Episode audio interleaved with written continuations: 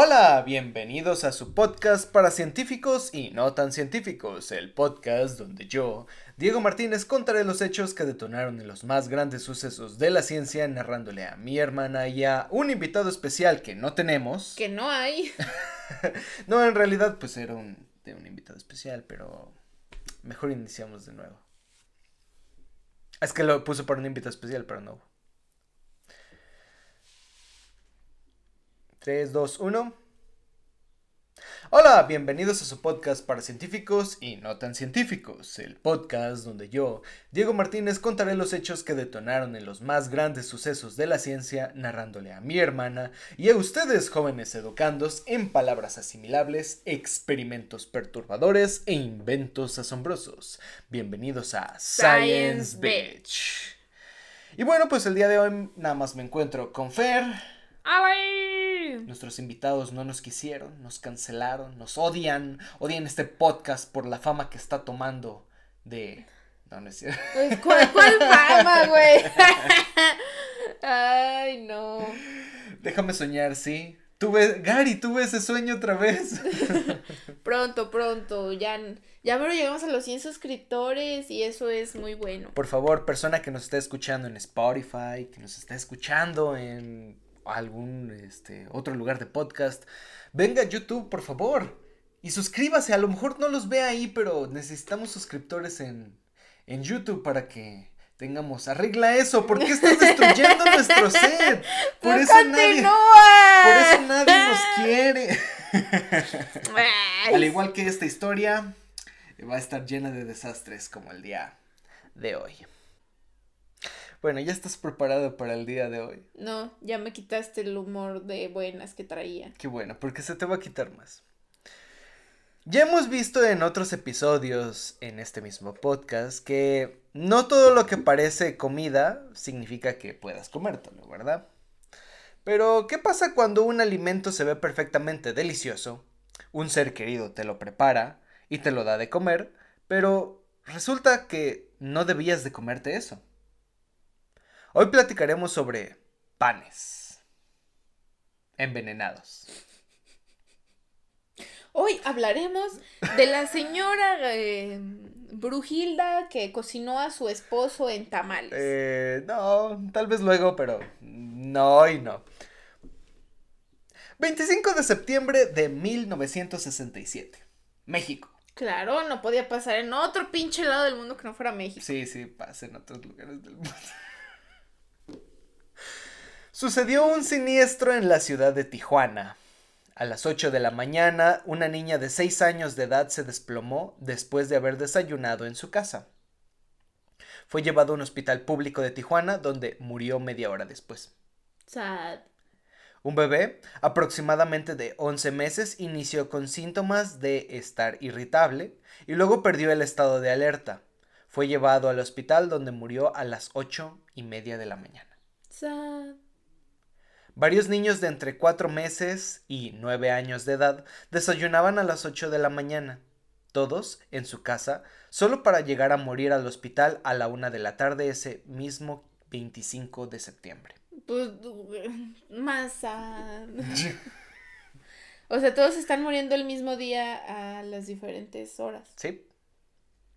El 26 de septiembre ocurrió exactamente lo mismo, donde cinco niños más murieron en diferentes horas después de haber desayunado. El 27 de septiembre, un joven de 14 años murió a las 10 de la noche después de una comida copiosa aquel día. Otros 500 casos aparecieron a lo largo de aquella semana con dolor de abdomen, salivación, vómito, fiebre, convulsiones, hinchazón, de cuerpo, eh, llegando incluso a un estado muy, muy delicado. Pero ninguna persona de estas sucumbió. Mm, pero, ¿solo está pasando en niños o también en adultos? Hasta ahorita los que se murieron son niños. Ok.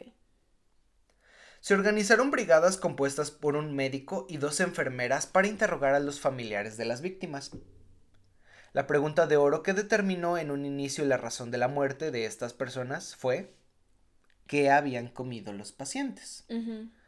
Cuando se hace una historia clínica a un paciente que sospechamos que le haya pasado algo por comer, pues obviamente preguntamos qué fue lo que comió a lo largo del día o la semana de esto. Todos y cada uno de los afectados tenían algo en común.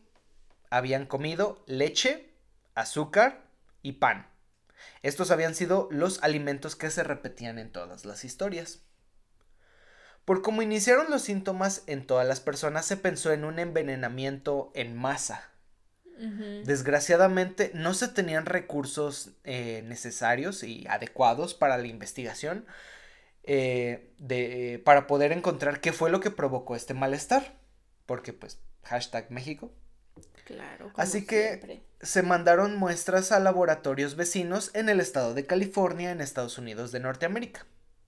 Las muestras que se mandaron provenían de los niños muertos, así como de las personas que seguían hospitalizadas. Se hicieron lavados gástricos, porque regularmente es el tratamiento que se le da cuando vemos Para un paciente. que no se siga absorbiendo el.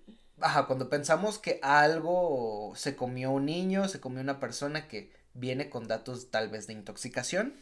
Lo primero que se hace es un lavado gástrico, que es meter sondas este, hacia el estómago, eh, lavar con solución salina, o sea, es agua con sales y se quita todo ese contenido, se reabsorbe por la misma sonda y se explora a ver qué onda. Entonces, esto se hizo tanto en niños muertos como en las personas hospitalizadas. Se encontró aparentemente un tipo de insecticida. Ahí, este, ¿cómo se llama? Glade en los panes, ¿no? El Glade es para aromatizar, ¿qué pedo? Ah. el niño comiéndose. Para que me huela bonito el hocico, güey, a huevo. Güey, ya. Estoy mal. El, ¿Cómo se llama esta mamada? Tienes pedo, la universidad. El raid. sí, es el raid matabichos. Raid matabichos. Bueno. Eh, en los estudios que se mandaron a hacer de estos Em, contenidos gástricos, estomacales, se encontró aparentemente un insecticida. Su nombre era paratión. Es tiempo de ponernos entonces en contexto de qué es el paratión.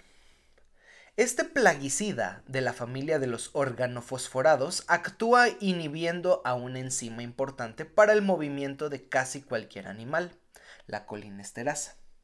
No mames, qué bonito. Estoy ya entendí todo lo que acabas de decir. Antes no hubiera entendido ni perras madres. Bueno, para los que no estudian algo de las ciencias de la salud, vamos a explicar un poquito más. Resulta que los animales tenemos un sistema nervioso que se comunica con nuestros músculos mediante moléculas llamadas neurotransmisores, ¿verdad? El más importante de estos neurotransmisores es la acetilcolina, ya que permite activar la maquinaria del músculo para poder contraerse. Además, la acetilcolina permite controlar una parte del sistema nervioso autónomo, el cual controla, controla, las funciones básicas como la ritmicidad alta o baja del corazón, la respiración automática, el movimiento continuo de los intestinos, entre otras cosas. Hablando de los músculos propiamente, estos pueden relajarse pero solo si la acetilcolina que se le pega al músculo es desechada. Entonces se tiene que quitar la acetilcolina para que el músculo pueda relajarse. Para que esto suceda, la naturaleza creó la enzima acetilcolinesterasa, que rompe la acetilcolina y permite que el músculo vuelva a su estado de reposo. Ahora bien, ¿qué pasará si una molécula extraña secuestra la enzima colinesterasa? que la acetilcolina se mantiene pegada al músculo y por tanto este nunca se relaja, provocando una parálisis tetánica, además de que por otra parte hay una desregulación del sistema nervioso autónomo. O sea, todo lo automático que se controlaba está desregulado porque hay demasiada acetilcolina. Este es el concepto científico por el cual los insectos mueren por el plaguicida, ¿sí? Por el paratión. Entonces, el paratión ha sido uno de los eh, plaguicidas más eficaces, de hecho. Incluso no dura demasiado tiempo en el ambiente, pues al regarse las plantas, el insecticida se cae y se destruye en la tierra. Por eso resulta que era muy buen este plaguicida. Los organofosforados tienen un olor característico también, como petróleo y ajo. Entonces es muy característico cuando se destapa una botella saber si es el tipo de organofosforados. Por último, el problema es que no se contaba que así como es tóxico para los insectos, es tóxico para los humanos, porque regularmente, de manera general, se hacen, em, pues ahora sí que se hacen pruebas mm, en insectos, obviamente, se hacen pruebas en otros animales, que suelen ser ratas de laboratorio, esos son los mamíferos asociados más a los humanos, pero obviamente no se hacen en los humanos, por lo tanto no sabemos qué tan tóxico es, a menos de que ocurra algo así. Alguien le dé de comer a... a un montón de niños. Mientras tanto, hablando ya de México nuevamente, al interrogar a los afectados que sobrevivieron referían todos haber comprado pan o azúcar con el mismo panadero. No se develó el nombre por la carpeta de investigación, le vamos a llamar el señor M. El señor mamador. Fue como autoridades de la seguridad pública de Tijuana visitaron la panadería de este sujeto. La fábrica de pan, entre comillas, fábrica de pan, se encontraba en un patio trasero de 6 metros por 4 de ancho. En el centro se encontraba una mesa de madera donde se amasaban las mezclas y en el fondo se encontraba el horno de piedra para cocinar con leña. Al lado de este local se encontraba una bodega rudimentaria en la cual se guardaban todos los este, elementos para hacer el pan y al lado los baños, porque hashtag México. En el lugar se hacían alrededor de 9000 piezas de pan día con día. Wow. El cual el 60% era pan dulce. Aquí en México, para el que nos escucha de otro lugar, tenemos una variedad increíble de pan dulce, hecho con mantequilla y azúcar de caña, con diferentes colores, sabores y formas, ¿verdad? Y es algo, es algo que nos caracteriza mucho. En otros estados de Latinoamérica y pues en Estados Unidos, claro, eh, se hace pan, pero creo que en México es como lo más exquisito para desayunar. me mama el pan. panecito. Las materias primas utilizadas por el señor M era harina, azúcar, bicarbonato, colorantes, cocoa, mantequilla, ajonjolí, sal, manteca de puerco, leche y agua. Ay, mira, solo con que me lo digas ya se me está antojando. y uno que no puede tragar pan. Porque hashtag dieta. Porque hashtag Todos los materiales salían de la bodega rudimentaria antes mencionada. Se interrogó entonces al señor M, que mencionó lo siguiente. El 24 de septiembre al mediodía se presentaron sus dos trabajadores que se pusieron a preparar la mezcla del pan para el día de la mañana en la mesa central que ya habíamos dicho que estaba hecha de madera. El procedimiento para esto era sencillo. Fijaos bien. Con los mismos instrumentos para agarrar la harina de los costales se agarraban los demás elementos secundarios, como yo creo que tenían una, este, pues ahora sí que un eh, para poder agarrar una jícara, se le llama pues aquí ¿Una taza medidora? Una, pues yo creo que ni taza medidora, ¿eh? una chingadera ahí de plástico. Un, un Algo así. No, ni topper, güey, algo de plástico que encontraron. Y órale, harina, este, azúcar, todo con lo mismo. Entonces, bueno, ese mismo día, después de hacer los panes, uno de los trabajadores se sintió mal y se retiró a su casa no sin antes llevarse algunas piezas de pan recién hechas para que comieran sus cinco hijos. Todos en la casa resultaron intoxicados con paratión. Los inspectores tomaron muestras de la materia prima y la mandaron a analizar a los laboratorios de California. Mientras tanto, le preguntaron al dueño que de dónde había conseguido su material de trabajo, pues para poder rastrear qué pedo con, con la intoxicación. El señor M relató que un día antes, el 23 de septiembre, compró 15 costales de harina al depósito San Luis de Tijuana. Este depósito era surtido por un molino de harina ubicado en Hermosillo, Sonora. Mira, de un lado para otro, esto es una cadena de... Sí, sí, pues, el punto es de salud pública es investigar todo este pedo, porque pues, es un mundo ya interconectado. O sea, saber de dónde viene la enfermedad, este, Exactamente. todo el seguimiento. Por otra parte, los costales de azúcar fueron surtidos por un depósito llamado Tienda Martínez. Este depósito a la vez adquirió el azúcar de los almacenes llamados Umpasa en Tijuana. Todo está en Tijuana y Sinaloa y Sonora. El azúcar de estos almacenes era producido en los Mochis, Sinaloa. Se transportaba mediante ferrocarril hacia Mexicali y de Mexicali en camiones hacia Tijuana. Mm, Entonces, todos estos lugares que hemos narrado tenían que investigarse. sí. Todo esto fue investigado por las autoridades de seguridad pública, mientras tanto los laboratorios de California mandaron el resultado de las muestras tomadas de la panadería y también de los este, contenidos gástricos que ya habían mandado. El azúcar y la harina contenían paratión. Entonces es Tijuana la respuesta. Uno pensaría en eso. Porque pues ni modo que en, en Sonora y Sinaloa los hubieran puesto, ¿no? Se buscaron rastros de paratión en los almacenes mencionados en Tijuana, pero no se encontró nada. Ah, su ¡Ay! perra madre. Te quedó el ojo cuadrado. Se descubrió entonces que en el ciclo agrícola anual de 1967, o sea, en ese ciclo en el que pues se planta, se hacen plantíos, pues, y se espera que crezcan, pues ahora sí que todo, eh, así se le llama ciclo agrícola. En 1967 se utilizó paratión en el Valle de Mexicali. El folidol, que es el nombre comercial que se le da al paratión, se envasaba en unas empresas encontradas a lo largo de la carretera en la entrada de Mexicali.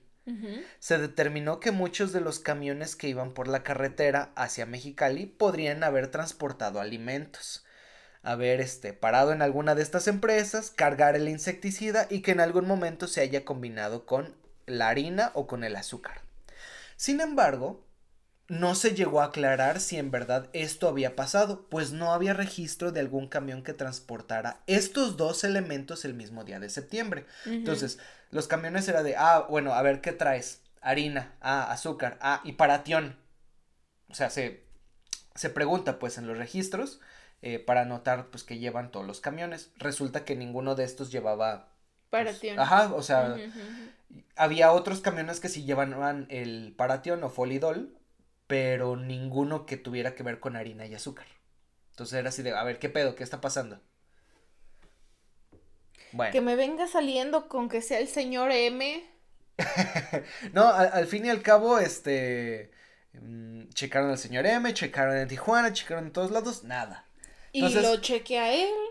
Y chequeé a Tijuana. Y lo chequé. Y lo y chequeé nada. todo. Y nada. Así, literalmente, no había nada. Entonces, se dio el caso como cerrado eh, parcialmente en Tijuana. Como de, bueno, ya no hay más eh, Que investigar intoxicados. No hay más intoxicados. Vamos a ver, pues a ver qué pedo encontramos en Sinaloa y así.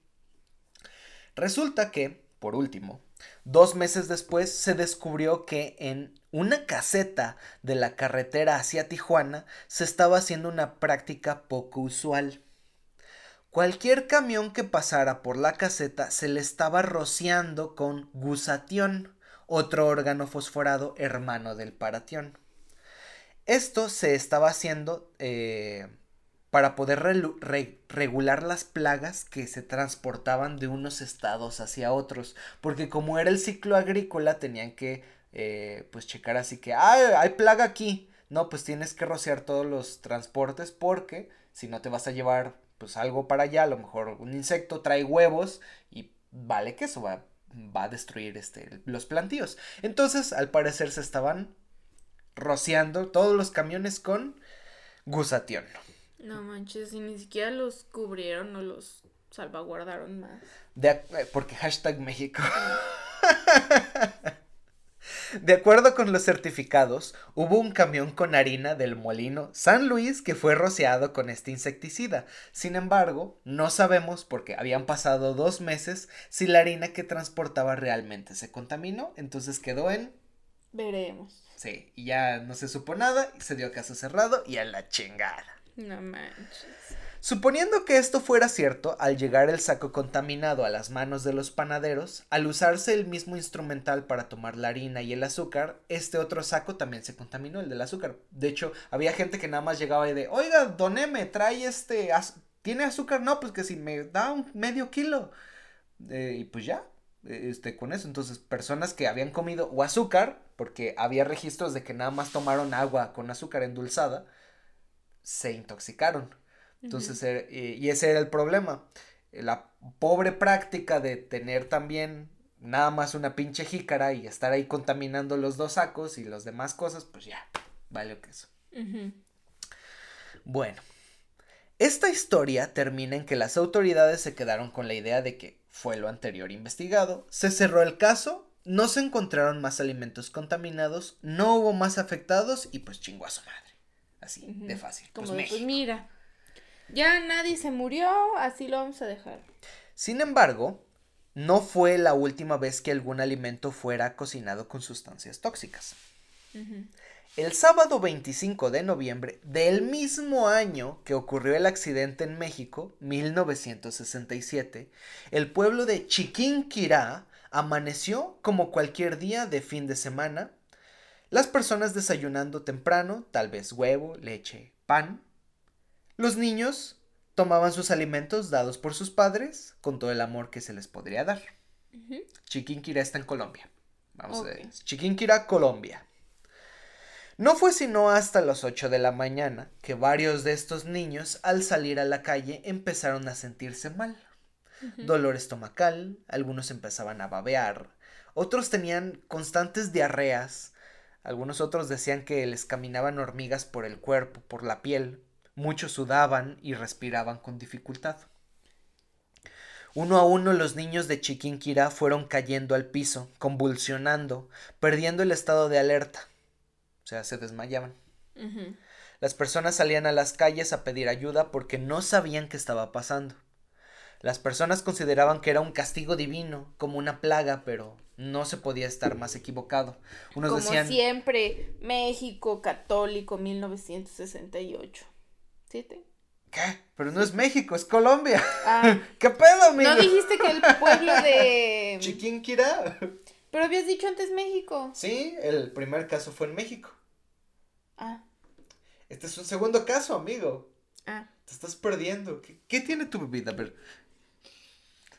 Sí, alcohol, lo sabía. Maldito ebrio. Ajá, y luego. Bueno, Latinoamérica. Chiquinquira, Colombia. A las 12 del mediodía, el pequeño hospital de San Salvador de Chiquinquirá, Colombia de nuevo, estaba en caos. No había suficientes camas, recursos, enfermeras ni médicos para atender a las personas que estaban llegando con datos de intoxicación. De hecho, fue necesario poner a dos pacientes en una misma cama para que todos tuvieran servicio médico. No manches. Algo que es relativamente común también aquí en México, ¿sabes? O los dejan en el piso. Sí, sí, yo los he visto en el piso también ahí. Casi encueraditos. Con sus pompitas tocando el piso porque traen su batita. Incluso para antes de las 12 pm, 62 individuos habían muerto. No manches. Casi todos niños menores de 15 años. El tratamiento de todos ellos fue un lavado gástrico y la ingesta de clara de huevo y leche, pues se creía que tenía propiedades neutralizantes de estos tóxicos. No, no lo sé. ¿Con qué santero fueron? no, con los médicos, pues es que la leche sí puede llegar a encapsular por sus proteínas que tiene ciertas moléculas, pero no mames, no lo utilices para todo. Las autoridades empezaron a buscar culpables. Muchas de las personas que llegaban a los hospitales con niños en brazos, casi muertos de hecho, o, otros tantos ya con el, niño muerto llegaban al hospital para salvarlo, pedían, o sea, todos los médicos que lo salvaban y agarraban a los médicos y los acudían de por favor, haga algo con mi niño. Decían que había algo en el agua, decían que había algo en el aire que se estaba transportando y que ya estaba en toda la ciudad de Chiquinquira. Pues bien, las autoridades empezaron a buscar culpables. En un inicio se pensó que efectivamente había sido una intoxicación por arsénico en el agua potable. Así que la primera medida que, de salud pública fue eh, prohibir el tomar agua de las fuentes comunes del pueblo. En muchos lugares de Latinoamérica se utiliza el tomar agua de la llave, sin filtro. En Estados Unidos todas las llaves regularmente tienen filtro, puedes tomar agua de la llave. Las casas tienen su propio filtro. En Latinoamérica no, toman agua así, sencillamente de la llave. El gobierno nacional de Colombia, al enterarse de lo que sucedió, mandó 35 médicos y 83 enfermeras para tratar a los pacientes que quedaban e investigar qué es lo que había pasado. Terminaron preguntando, al igual que en el caso anterior que acabamos de mencionar, qué es lo que habían comido los niños antes de empezar con sus síntomas. Todos decían un alimento en común. ¿Cuál crees que sea? Harina. El pan. Comieron pan dulce o salado, pero comieron pan. Aparentemente los padres y familiares dijeron que habían mandado a las empleadas domésticas y a los niños de la familia a comprar el pan, pues si bien era sábado, ese día era la clausura del año escolar en varios institutos, por lo que había que ir a las ceremonias. Entonces iban a desayunar en familia todos y todos iban a ir a festejar al niño que había terminado su año escolar. ¿Por qué lo festejan? Yo no entiendo por qué lo festejan. Pues bueno, el pan había sido comprado en la panadería llamada Nutibara o Nutibara.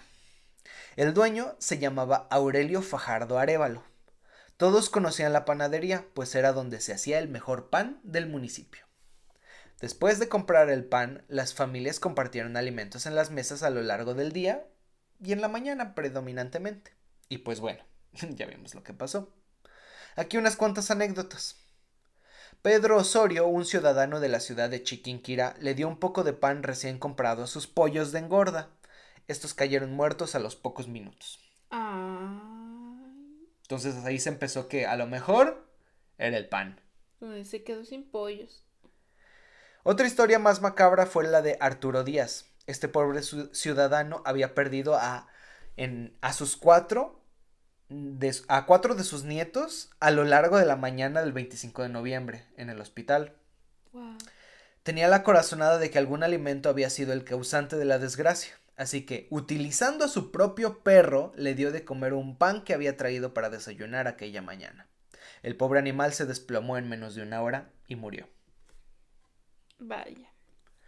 Llegaron, pues, delegados del Departamento de Toxicología de Bogotá y tomaron muestras de los contenidos gástricos de los pacientes aún vivos y de los muertos.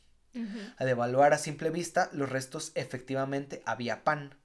Se mandaron entonces a analizar a laboratorios especiales para poder identificar cuál era el agente tóxico. Se preguntó por el paradero de la panadería ubicado en la esquina de la calle 18 con la calle Carrera Octava. Las autoridades fueron a interrogar entonces al señor Aurelio, dueño del establecimiento. Este les dijo lo siguiente. Al parecer, uno de los jóvenes que trabajaba en la panadería empezó a amasar desde temprano. Se quejó de un olor fuerte a ajo que desprendía la masa, pero eso fue todo. Para la tarde del fatídico día, este joven yacía muerto en el hospital de la ciudad. No manches. Los toxicólogos tomaron muestras de los costales de harina, entre otros elementos para la creación del pan. En la tarde del 25 de noviembre de 1967 ya se sabía cuál había sido el tóxico que había matado hasta ese momento 78 personas y al menos 500 se encontraban luchando por su vida en el hospital. Nuevamente, para Tion, en el pan. En acá también en Colombia. Sí. Wow. Uh, y el mismo año, ¿eh? Que pasó lo de México. Dos meses después. Al dar esta noticia se recibieron ampolletas de adrenalina provenientes de Bogotá. la adrenalina es un fármaco que si bien produce nuestro cuerpo, también se puede crear en farmacia, y es el fármaco que permite contrarrestar la mayoría de los datos de intoxicación por paratión, y por ende permitió ayudar a sobrevivir a varios niños. Es el caso de Carlos Alfonso Romero, que estuvo a punto de morir, pero recibió adrenalina a tiempo. Aquí vamos a poner una foto comparativa de niño y de adulto mayor que al día de hoy pues eh, narra su, su fatídico día. Entonces se ve a este... No, está todo desplomado. Sí, al niño, de hecho, lo canalizaron y básicamente pues estaba, está en un sillón de, del hospital. O sea, ni siquiera en una cama y está tirado ahí con los músculos tetanizados por el paratión. Eh, desgraciadamente su hermana no tuvo la misma suerte. Ella fue una de las niñas que murió. La niña tenía nueve meses cuando pereció, pues eh, al parecer la familia le pareció bien darle probaditas de pan remojadas en leche para el desayuno.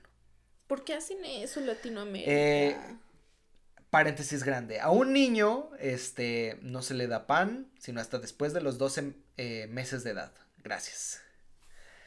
Les dejamos en la descripción un video de entrevistas de los niños que sobrevivieron y que ahora son adultos mayores en la descripción del video de YouTube. Vengan y denle un like, suscríbanse, denle a la campanita, ya saben, comenten si quieren. Chiquinquirá entonces quemó todos los sacos de harina de la ciudad, independientemente si fueran de Nutíbara o de... De donde fueran. De donde fueran, las que, los quemaron. Y aunque las autoridades dijeron que ya no había peligro en consumir otros alimentos, algunas personas ayunaron varios días tomando solo refresco y agua embotellada. No mames, ¿solo había pan allá? No, pero pues tenían miedo. O sea, tenían miedo de que algo los intoxicara aparte del pan. Mm. Nuevamente, ¿cómo pasó esto? pues bien, otra vez, los costales de harina habían dado positivo para un órgano fosforado cuando fueron enviados a Bogotá. Se hizo la búsqueda y reuniendo suficiente información se encontró cómo había sucedido la contaminación. Colombia sí pudo. Al parecer, un camión con un cargamento de 30 sacos de harina provenientes de dos molinos de Bogotá fueron puestos junto con 32 cajas con frascos de cristal rellenos de paratión. Guay. ¿Por qué putas pones alimentos al lado de insecticida? Dime por qué chingados. Es lo que yo también me estoy preguntando. Dime en el sentido común. ¿Por qué haces eso? No tienen, al parecer no hay. O a lo mejor por dinero dices, ah, pues si ya va para allá. Me sale más barato. Me sale más barato, pero. No, no mames, no. Entrevistaron al chofer del cargamento y él dijo, cito, es que la carretera está muy mal. Se piensa que por cuestiones del viaje, tres botellas salieron disparadas desde su caja mal cerrada y se rompieron, se rompieron contaminando 10 sacos de harina que llegarían a la panadería Nutibara. Los daños sociales de aquella semana se contemplaron como 2.000 personas afectadas, 500 intoxicados y 78 muertos oficiales, entre niños y adultos, predominantemente niños. Eh, se piensa también que más de 100 personas realmente fueron las que murieron. ¿Por qué? Porque 78 fueron los muertos del hospital de, de Chiquinquirá. Las otras personas seguramente, como sabían que el hospital estaba lleno, se fueron a hospitales cerca de Bogotá o en Bogotá y murieron o en el camino o en el propio los hospitales de Bogotá. El chofer y eh, el señor Aurelio, dueño de la panadería, fueron arrestados. Sin embargo, al final se dictaminó que no había cargos para los pobres hombres. La, la, panadería Nutibara cerró para siempre y años después el señor Aurelio murió en un choque de tránsito. Pobre señor Aurelio. Sí. De hecho, pues ahí se le acabó básicamente todo. Uno pensaría que con estos sucesos y muertes en masa las autoridades entenderían que se debe de poner un orden de transporte y un mejor manejo de tóxicos.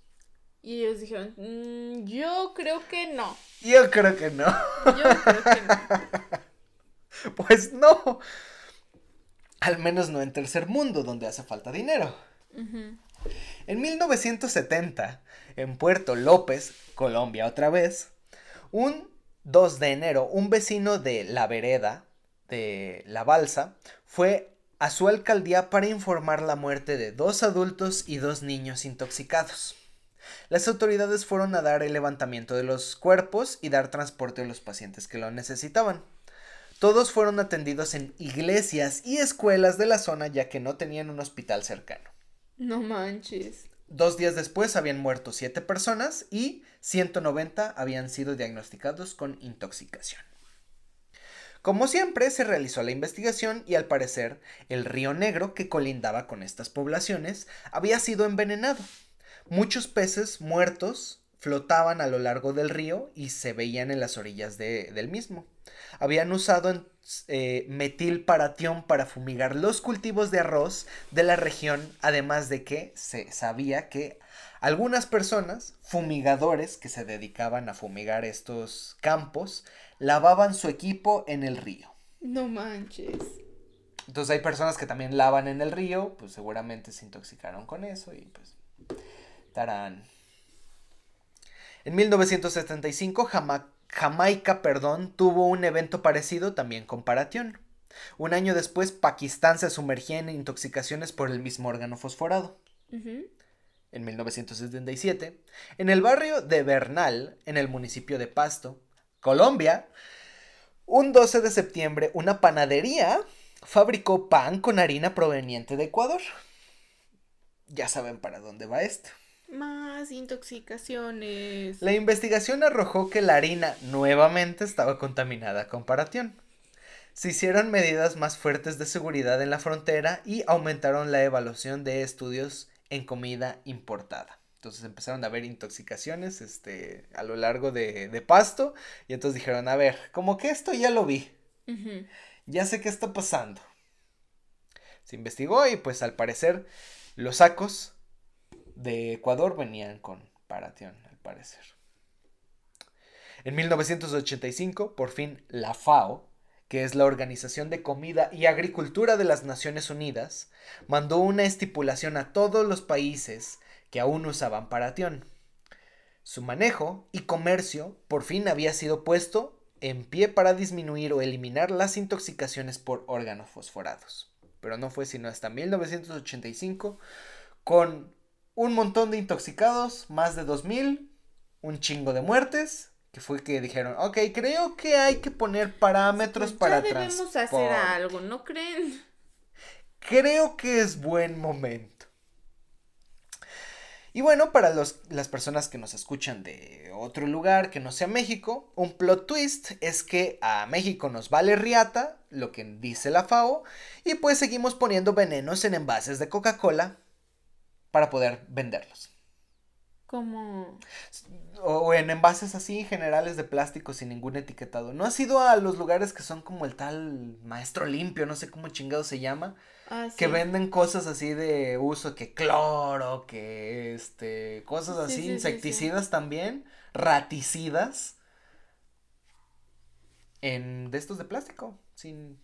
Ahí nada más le ponen una calaverita mal pintada y listo. Es más barato que el de marca. Mm, de hecho, sí. Sí, sí, es más barato. Pero hay algunos que huelen bonito. qué? Y pues ahí termina la historia de los panes envenenados. Wow, qué, o sea, qué casualidad, ¿no? Sí, o sea, que es una la mayoría sea, muy fea. que sea en harina y comparación, o sea, ¿qué pedo? Sí. Y no tiene, o sea, no tiene como que una, ah, dirías, ah, pues es que los regaron, regaron este, el trigo comparación y, y así. no. o sea, fue, la harina ya estaba después del molino y posteriormente se contaminó con el chingado paratión. Es así de, ¿what? o sea, ¿cómo? ¿Por qué? Ya sé. Dicen que las casualidades no existen, que siempre si hay, existe un, un, como que un evento que diga esto sucedió así y sucedió varias veces es porque existe una razón de ser. Pero quién sabe, probablemente nunca lo sepamos porque estas, estos eventos ya quedaron en el pasado. Ya pasaron. ¿Algo que quieras comentar? Pobrecitos niños. Ay, que ya Qué rico es el pan. Qué rico es el pan y que ya me va a dar miedo comer pan. Aquí en México, así Aquí que. En México. Si eres mexicano, te gusta el pan dulce, ten cuidado porque podría estar contaminado con paratión. Entonces, aquí llegamos a, al término de este episodio. Muchas gracias por escucharnos, muchas gracias por vernos. Pensé que me ibas a decir muchas gracias por venir. Yo sí, sí. Muchas gracias por el pan. Métanse al grupo de científicos, se los dejamos aquí en la descripción del el video. Métanse a la página de eh, Science Beach Podcast, danle like denle like al video, comenten, suscríbanse, denle la campanita para que vean cuando subimos los videos. Subimos martes y sábado. Y básicamente esto. Muy bien. Búscanos en Twitter. Muchas gracias por escucharnos. Muchas gracias por vernos y pues